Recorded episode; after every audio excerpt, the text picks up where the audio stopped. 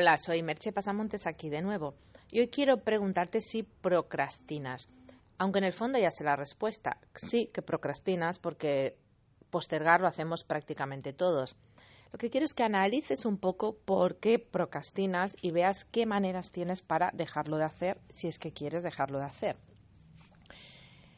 El principal motivo por el que procrastinas es por la motivación.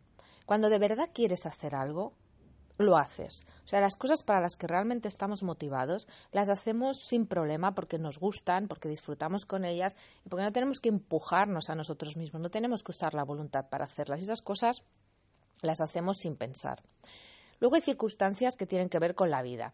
En el día a día tenemos todos eh, múltiples obligaciones, sean laborales, familiares, de mantenimiento de la casa, de la, la propia higiene, todo ese tipo de cosas que llevan mucho más tiempo del que nos creemos y que hacen que también a veces queramos hacer algo, pero realmente no encontramos el momento porque todas esas otras cosas se nos comen el tiempo. También surgen imprevistos, o sea, tú tenías pensado hacer algo y la vida te pone por en medio algo que, bueno, que no, que no tenías pensado hacer, pero que se pone como urgente y entonces eh, eh, impide que hagas lo que tú quieres hacer. Entonces, para dejar de procrastinar, se necesita eh, ganas, voluntad y organización.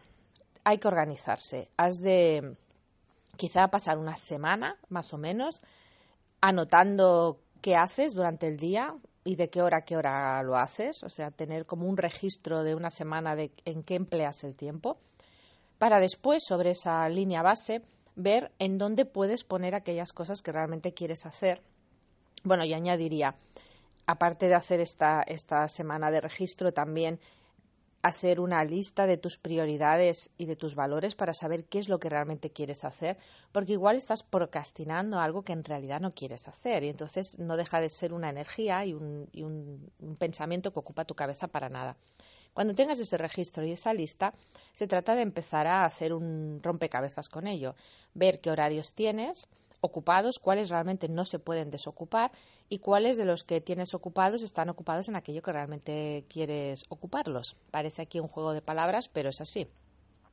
Y ahí puedes empezar a poner en, en orden aquello que realmente quieres que sea lo primero.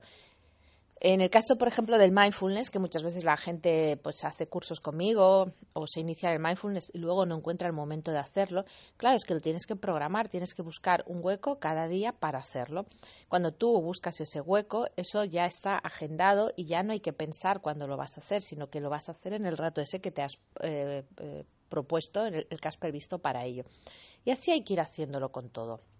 Bueno, no me enrollo más con este tema. Espero que me hagas tus comentarios y me dejes tus eh, propuestas de cómo te organizas y si procrastinas mucho o no.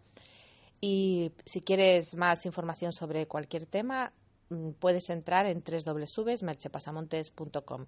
Te, te espero en el próximo mini, mini podcast, perdón, y espero sobre todo tus comentarios. Chao.